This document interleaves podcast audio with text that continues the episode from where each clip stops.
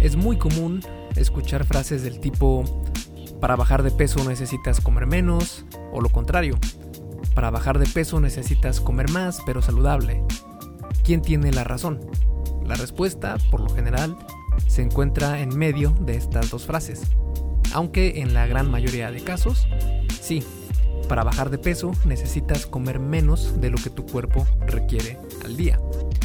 Esto provoca que estés con hambre todo el santo día. Para nuestra suerte, existen algunos alimentos que nos ayudan a sentir más saciedad y que, sabiéndolos utilizar, pueden ser de gran ayuda en la pérdida de peso. En este episodio del podcast te voy a mostrar todo lo que tienes que saber sobre estos alimentos y cómo añadirlos en tu rutina diaria. Y antes de comenzar con el episodio, recuerda que este episodio y todos los demás son traídos a ti por Fase 1 Origen, mi videocurso sobre salud y fitness para aquellas personas que están comenzando en esto de, transformar su físico y que no tienen pensado todavía ir al gimnasio, sino que quieren hacerlo desde casa. Así que eh, te voy a enseñar todo lo que tienes que saber sobre eh, los fundamentos, los pilares, los principios de la nutrición para que veas resultados sin tener que eh, estar sufriendo con una dieta que no te gusta o sacrificar tus alimentos favoritos, para nada, sino que te voy a enseñar cómo incluir todos estos alimentos para que así puedas perder peso eh, sin sacrificar estos alimentos. Y también te voy a enseñar si quieres ganar peso, porque también está eh, está organizado para que comprendas los fundamentos y te des cuenta de que esto se puede utilizar tanto para perder peso, para mantener tu peso o para subir tu peso corporal si eres muy muy delgado o delgada, también te va a ayudar en este aspecto. Y la rutina que contiene pues es específica para hacer en casa, es exclusiva en casa, únicamente vas a tener que conseguir dos piezas de equipo que es muy fácil de conseguirlos en cualquier supermercado y si no en, internet también se encuentran de, a un costo muy bajo. Y con eso tendrás un mini gimnasio en casa. Con eso y con tu peso corporal es más que suficiente para comenzar en esto del fitness. Y créeme que es un gran curso porque es como la mínima dosis efectiva para que veas cambios exponenciales. Así que si quieres checar más sobre este curso, puedes ir a esculpetucuerpo.com diagonal fase 1, todo junto, sin espacio, y el número 1 con número, no con letra. Fase 1. Ahí están las dos versiones, uno para hombre y uno para mujer. Y bueno, ahora sí, te dejo con el episodio número 89 de la Arte y Ciencia del Fitness, el podcast de esculpetucuerpo.com. Yo soy Mike García y te veo en dos segundos. Para conocer cuáles son los alimentos más saciantes, primero tenemos que desenmascarar a sus rivales, los menos saciantes. Y es que es necesario categorizar cuáles son estos alimentos menos saciantes, porque de nada va a servir que en una comida elijas solo alimentos saciantes y más tarde en otra comida tomes la peor decisión y escojas un alimento o muchos alimentos que te van a provocar más hambre. Esto tiene que ser como una cadena ininterrumpida de alimentos saciantes. Y en este aspecto, los alimentos menos saciantes son los procesados. ¿Qué cuáles son estos? Pues para que te des una idea de cuáles son, a los que me refiero con los alimentos procesados, pueden ser los panes y pasteles producidos industrialmente, las sopas instantáneas, el chocolate comercial, es decir, estos chocolates que que no contienen más del 70% de cacao, sino que es más como estas pastas vegetales con sabor chocolate. Eh, los refrescos azucarados, los dulces, los alimentos hechos con muchísima azúcar y aceites, etc. Y sí, como podrás darte cuenta, la mayoría son carbohidratos simples, que son estos eh, tipos de carbohidrato que tienen una sola fuente de azúcar. Por ejemplo, en este estudio se encontró que los alimentos ultraprocesados son mucho menos saciantes que los que son de origen más natural, como frutas, verduras, carnes no procesadas, etc. Además, los alimentos procesados están diseñados para que sepan increíblemente bien, balanceando a la perfección las cantidades de grasa, azúcar y sal para provocar una reacción casi adictiva en el cerebro Y de esto se habla mucho en un libro que se llama Salt, eh, Sugar, Fat, creo, algo así. Y habla precisamente sobre este tema. Otro tipo de alimento que deja mucho que desear en cuanto a saciedad es la grasa. La grasa no es efectiva para aumentar los niveles de leptina en tu cuerpo. Y resulta que la leptina es una de las hormonas encargadas de mandar la señal de saciedad a tu cerebro. Incluso hay algunos estudios con animales que muestran que las dietas altas en grasa pueden disminuir la sensibilidad a la leptina, evitando que la señal de saciedad sea eficaz. La grasa tiene otro pequeño problema y es que es el macronutriente con más densidad calórica. Los carbohidratos, por ejemplo, contienen 4 calorías por gramo, la proteína igual, 4 calorías por gramo, y las grasas tienen 9 calorías por gramo, es decir, más del doble. Y para darle el tiro de gracia, la grasa es el macronutriente que menos trabajo le cuesta al cuerpo transformar en grasa corporal. Así que la grasa no es saciante, es densa calóricamente y es la de más fácil conversión a grasa corporal. Aún así, esto no quiere decir que sea mala, de hecho es necesaria para el organismo. La grasa tiene varios roles dentro de tu cuerpo, como mantener tu perfil hormonal saludable o para ayudar a absorber mejor las vitaminas y minerales de los alimentos, entre muchos otros beneficios. Así que no tienes que evitar comer grasas, solo medir su consumo. Un 20, 30% hasta 40% del total de tus alimentos estaría en un rango aceptable. Sin embargo, al ser un alimento denso calóricamente, puede haber una incongruencia entre la cantidad de calorías que aporta y el volumen del alimento, que ese es precisamente el siguiente tema. Porque el volumen comido, consumido, es muy importante para la saciedad. Por ejemplo, en un estudio se añadió aire a unos batidos a base de yogurt y leche y con exactamente la misma cantidad de nutrientes, lo único que cambió fue el volumen del batido, logrado con el aire que se le suministró. Es decir, el batido era el mismo, exactamente el mismo, solo que al añadir aire a uno de ellos el volumen fue mucho mayor. Los participantes indicaron que entre mayor fue el volumen generado del batido, mayor fue la saciedad percibida. En otro estudio se les dio a los participantes un batido de leche de diferentes tamaños para cada grupo, con excepción del grupo de control.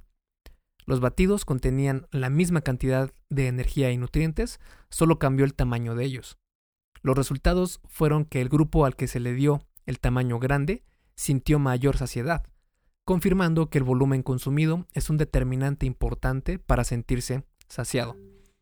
Pero además del efecto del volumen del alimento en el estómago, también debemos tomar en cuenta la relación volumen-calorías, es decir, la relación, la relación que existe entre el contenido calórico de un alimento y su tamaño. Por ejemplo, un chocolate pequeño puede tener las mismas calorías que una ensalada grande súper saciante, obviamente sin aderezo y sin nada más añadido. Y por este motivo es que es extremadamente conveniente comer vegetales cuando quieres bajar de peso, porque te permite un volumen de comida mucho mayor y te sacia mucho más que los alimentos pequeños con mucha carga calórica. Y eh, para muestra puedes tomar cualquier bolsa de ensalada de estas que hay en el, en el supermercado. Y también, obviamente, busca una bolsa de ensalada que no tenga ningún aderezo ni nada extra, con que tenga hojas y algunas rayaduras de zanahoria o de cebolla, etc. Y compáralo con, por ejemplo, una bebida de estas de naranja que están procesadas y que están en bote y que se ven muy saludables, entre comillas, y checa la cantidad de calorías de cada una de ellas. De hecho, este fue uno de los experimentos que hice cuando recién comenzaba a aprender sobre calorías, sobre macronutrientes y toda esta ciencia que hay para eh, la nutrición. Y hice precisamente esto. Agarré una ensalada del súper, de la más natural que pude encontrar, y un refresco de natural, entre comillas, de, de naranja, y chequé las calorías. El jugo de naranja contenía 276 calorías. Y esto puede ser que te tomes esta bebida en cuánto? ¿Dos minutos? 5 minutos sin problema y probablemente no te vaya a saciar en lo más mínimo. Además de que contiene, además de esas 276 calorías, contiene en su gran mayoría azúcares y colorantes artificiales.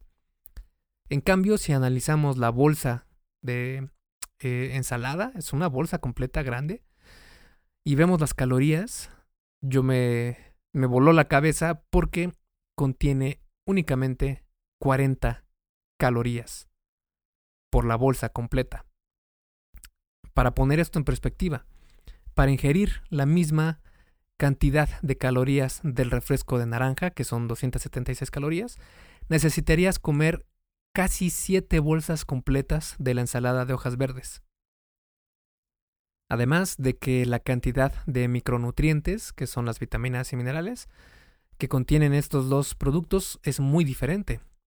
Por ejemplo, en la ensalada podemos encontrar eh, muchos de estos micronutrientes de vitaminas y minerales, además de su contenido de fibra, que es muy, muy saludable. En cambio, en el refresco solo se encuentra azúcar y productos químicos difíciles de pronunciar. Y claro, por supuesto, como dicen que contiene jugo de naranja natural, por favor, la próxima vez que veas uno de, estos, de estas bebidas y veas que dice contiene jugo de fruta natural, revisa los ingredientes y ve qué porcentaje contiene de verdadero jugo de naranja para que te lleves una gran sorpresa. En el jugo que yo tomé en este experimento tenía 1% de jugo de naranja. Y ya con eso están libres de poder decir que contiene jugo de naranja natural. Y bueno, la comida es mucho más que solo energía. Por eso es importante escoger los alimentos con mayor densidad nutricional. Por estas razones es que se recomienda muchísimo aumentar la cantidad de vegetales que comes al día, porque no es para nada recomendable que comas poco y además mal. Pero eso no quiere decir que tengas que volverte vegano o vegetariano o dejar tus alimentos favoritos por completo, sino que más adelante te voy a platicar qué hacer para poder comer de todo y aún así bajar de peso saludablemente. Pero por lo pronto vamos a ver cuáles son los alimentos más saciantes según la ciencia. La Universidad de Sydney en Australia hizo un estudio para determinar el índice de saciedad de los diferentes alimentos. Se incluyeron 38 diferentes alimentos y se dividieron en 6 categorías. Los alimentos que lograron una calificación mayor de 100 se les consideró como más saciantes y los que lograron menos de eso se les consideró como menos saciantes. Y en este estudio incluyeron alimentos como los croissants, eh, los pasteles, las donas, las galletas, el pan blanco, el chocolate en barra, cacahuates, yogurt, papas fritas, helado y también eh, otras fuentes no procesadas como las lentejas, los huevos, la carne, el pescado, etc. Y en la gráfica, si la pudieras ver, de hecho si la quieres ver, está en esculpetucuerpo.com, diagonal alimentos, guion saciedad, o busca en el buscador, válgase la redundancia, en esculpetucuerpo.com, eh, alimentos que más te sacian y te va a aparecer la versión escrita de este artículo y ahí está la gráfica. Pero bueno, en resumen, te comento que según este estudio, las papas son el alimento que más saciedad nos da. Así es, las papas. Obviamente las papas lo más natural que, se puedan consumir y no las papas fritas o las papas de bolsa, sino las papas lo más natural posible. Seguido de la fruta, en especial manzanas y naranjas, y de las fuentes de proteína.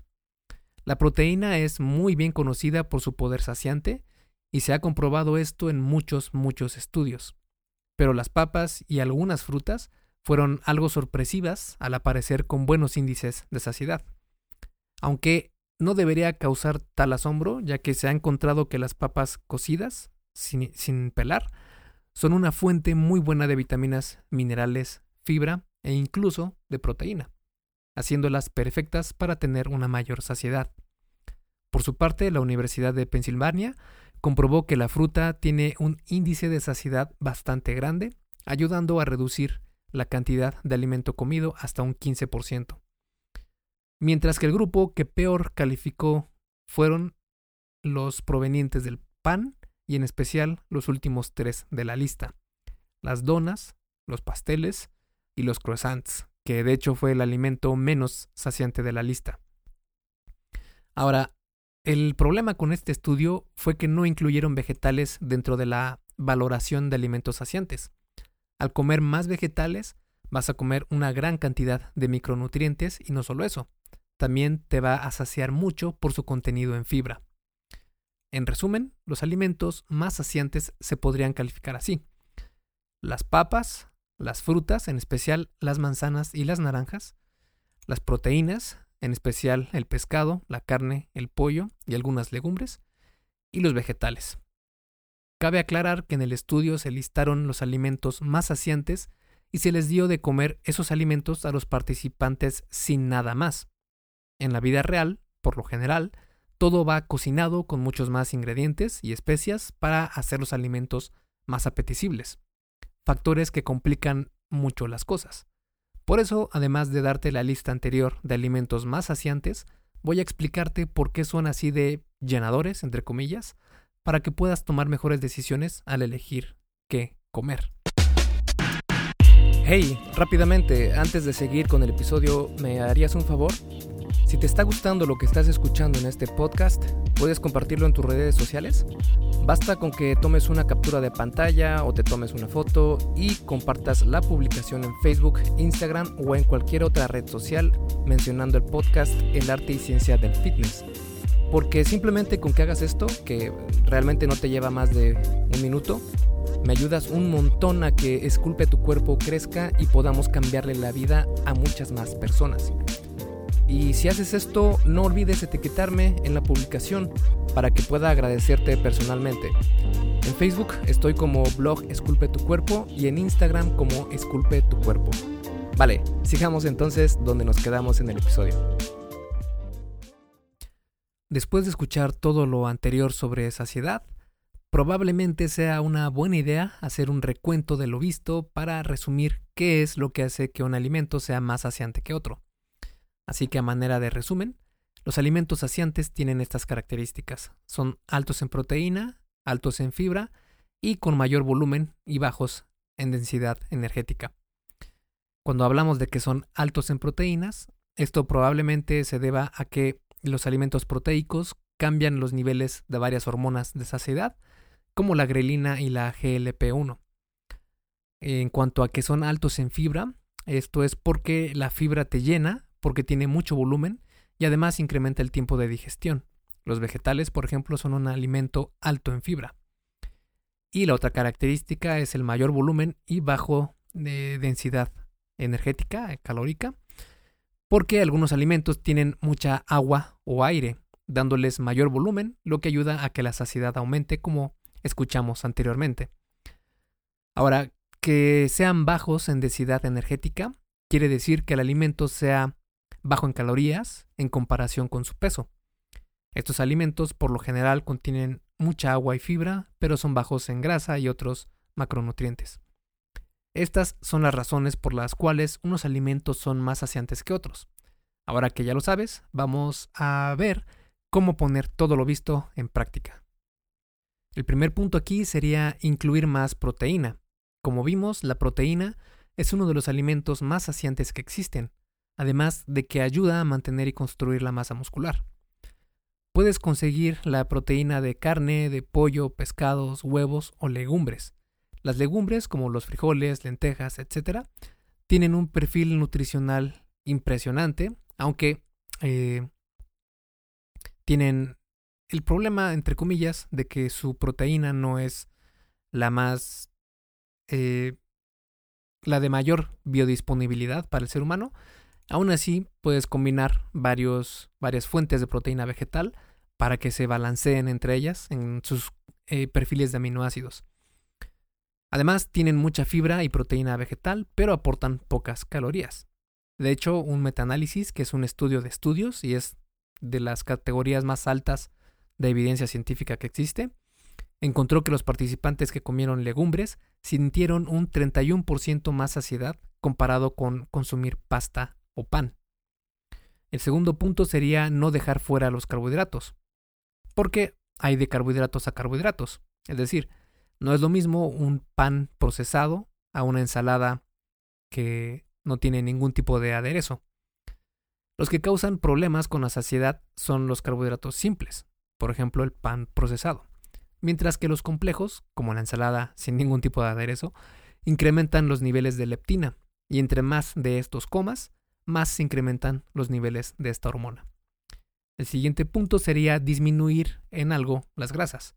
Las grasas, como te comentaba, no son malas y son necesarias para que tu organismo funcione como debe hacerlo. Sin embargo, en cuanto a saciedad se refiere, no es una buena opción. Por este motivo es mejor llevar una dieta baja en este macronutriente. De hecho, las dietas bajas en grasa, altas en proteína y con carbohidratos complejos en niveles medio alto son muy muy efectivas para perder peso. El siguiente punto sería aumentar tu ingesta de vegetales. Mantén una dieta con muchos vegetales y también frutas. Esto va a hacer que el contenido de fibra de estos alimentos te sacie muy bien, además de que son muy muy saludables para ti. El siguiente punto sería comer lento. Los estudios muestran que comer lento ayuda a reducir la cantidad de alimento necesario para sentirte lleno. El siguiente punto va mm, de la mano con el anterior y es comer sin darte atracones de comida. Y es que a veces perdemos el control de lo que comemos y lo hacemos casi por inercia. Aprender a controlar la manera impulsiva de comer puede ayudarnos mucho a medir mejor nuestros niveles de saciedad. Otro tip o el siguiente punto sería tomar más agua. Tomar un vaso grande de agua con cada comida incrementa la, la saciedad al comer y esto está también demostrado con varios estudios. Y también a lo largo del día, cuando sientas algún tipo de, de antojo por algún alimento o te dé un poco de hambre, toma agua y te darás cuenta que tal vez lo que tenías era sed y no tanto hambre. El siguiente punto sería dormir bien. Cuando no duermes lo que necesitas, tus niveles de leptina bajan y los de grelina aumentan, que la, la grelina es lo contrario de la leptina. Si la leptina manda la señal de saciedad, la grelina manda la saciedad del hambre.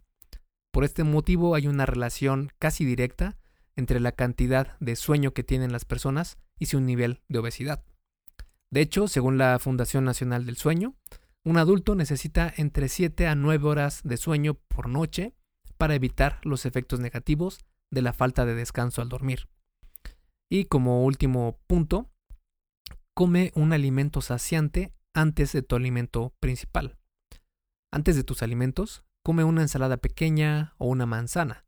Esto va a saciarte antes de comer y a aumentar tu ingesta de alimentos saludables como frutas y verduras. La mayoría de artículos en Internet te dejarían hasta aquí, recomendándote que comas solo estos alimentos y nada más.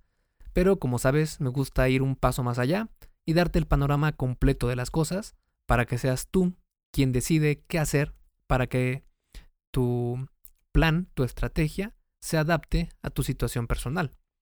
Y para eso no hay mejor lección que comprender que no hay alimento que engorde. Es en serio, no hay absolutamente ningún alimento que por sí solo te haga engordar, ya sea saciante o no. Y con esto quiero decirte que puedes comer lo que quieras, pero no cuanto quieras porque existen dos realidades en cuanto a nutrición. Y la primera es que todo engorda y la otra realidad es que nada engorda. ¿Confundido? Ya sé, pero tenme un poco de paciencia que me explico mejor. Los alimentos contienen energía. Esta energía es medida en calorías. Esta no es una teoría loca, no es algo que se crea, sino que es un hecho comprobado científicamente por cientos de estudios y a lo largo de cientos de años, y es lo que está causando la epidemia de obesidad global, el no tener un control de las calorías que se consumen. Cuando tu cuerpo tiene esta energía proveniente de los alimentos, les da preferencia para ser utilizados por tu organismo.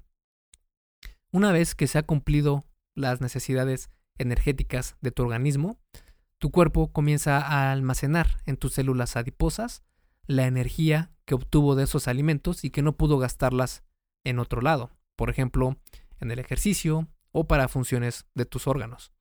A este proceso se le conoce como lipogénesis. Cuando estés deficiente de energía proveniente de los alimentos, tu cuerpo va a buscar la energía almacenada en tus células adiposas, haciendo que tu porcentaje de grasa corporal disminuya. Así que no es el tipo de alimento lo que te puede hacer engordar, sino la cantidad de energía que comes a lo largo de todo el día. Y es que cuando buscamos cuáles son los alimentos más saciantes, lo hacemos porque pensamos que es una buena estrategia para comer menos.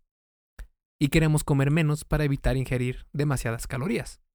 Así que, en realidad, comer menos no se refiere necesariamente a comer menos alimento, sino a consumir menos energía, es decir, calorías. Si logras dominar este concepto, vivirás libre de dietas sin, tener que vivir privado de los alimentos que más te gustan, porque puedes hacer esto de una forma más flexible. Puedes comer o buscar las fuentes de alimento que más te sacien, como proteína, papa, todo esto, pero también checar aquellos alimentos que te encantan, que no puedes dejar de comer, que si bien tal vez no sean los más saludables, puedes moderar su consumo siempre y cuando tengas las calorías de esos alimentos a raya, es decir, que entren dentro de tu plan. Así podrás obtener lo mejor de los dos mundos. Y si quieres saber cómo hacer esto más a fondo, puedes checar el artículo que tengo en esculpetucuerpo.com sobre cómo llevar una dieta flexible. Solo tienes que buscar dieta flexible. Eh, de hecho, puedes buscarlo en Google, en el buscador de Google, dieta flexible, esculpe tu cuerpo, y te va a aparecer el artículo que escribí sobre el tema. Y para resumir este episodio del podcast, podemos decir que comer menos energía de la que nuestro cuerpo necesita es fundamental para perder peso. Existen muchas maneras de lograr esto, como el ayuno intermitente, controlar tus porciones, contar calorías, etc. El efecto secundario de tener este déficit de energía es que nos va a dar mucha hambre. Si no elegimos los alimentos más saciantes que podamos conseguir, vamos a vivir con esta hambre todo el día, todos los días. Así que es una muy buena idea incluir en nuestros alimentos diarios aquellos que están demostrados que sacian más. Los estudios muestran que los alimentos más saciantes son las papas, las proteínas, que son las carnes, los pescados, los huevos, el pollo, las legumbres. Las frutas, en especial las manzanas y las naranjas, y la gran mayoría de vegetales. Y los que menos te sacían son los alimentos procesados como pastel, donas, croissants, refrescos azucarados, jugos de fruta, jugos mm, de naranja naturales, etc. Y también las grasas. En los estudios se ha encontrado que los alimentos más saciantes tienen la característica de tener mayor volumen y menor contenido calórico. Poniendo todo esto en perspectiva, esto es lo que debes tomar en cuenta para elegir los alimentos más saciantes posibles. Incluye más proteína, no dejes fuera a los carbohidratos, disminuye las grasas, aumenta los vegetales, come lento, come sin darte atracones, toma agua y duerme bien. Además de buscar qué alimentos son los que nos sacian más, es de mucha importancia conocer el contenido calórico de los alimentos. Así no tendrás que vivir anclado a una dieta en específico y aún así lograr el cuerpo que siempre has deseado. Esculpe tu vida, comienza con tu cuerpo. Y hasta aquí el episodio del podcast de hoy. ¿Te gustó? Si es así, déjame una calificación y tu opinión en Apple Podcast. Es muy sencillo y no te lleva mucho tiempo. Con esto me ayudas a que el podcast suba en el posicionamiento de Apple y así podamos llegar a más personas. Si tienes alguna duda o sugerencia, puedes mandarme un email a contacto arroba esculpetucuerpo.com. Veo absolutamente todo lo que me llega al mail y respondo personalmente a todos. Puedo tardarme un poco por la cantidad de mensajes que recibo al día, pero ten por seguro que sí te responderé. Gracias por escuchar el podcast de la arte y ciencia del fitness y espero haberte ayudado a aclarar algunas de tus dudas. Y antes de irnos, si te gustó el episodio, entonces probablemente también te guste la guía que hice sobre los protocolos más conocidos de ayuno intermitente. Si no sabes cuáles son los beneficios de ayunar, pues te van a sorprender, ya que puede mejorar muchos indicadores de salud e incluso ayudarte a vivir más. Es completamente gratis y puedes bajarla en esculpetucuerpo.com diagonal ayuno. Me despido y nos vemos en el siguiente podcast.